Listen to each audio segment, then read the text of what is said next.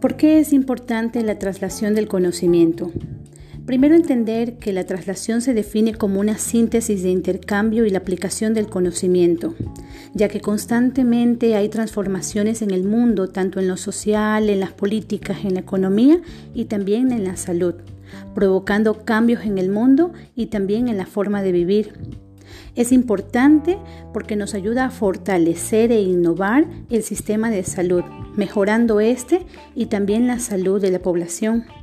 Considero yo en el texto que leí que también es importante saber que para que las traslaciones del conocimiento sean una realidad en las prácticas de la salud, todavía son necesarios superar algunos desafíos y uno de estos es la familiarización con las traslaciones del conocimiento.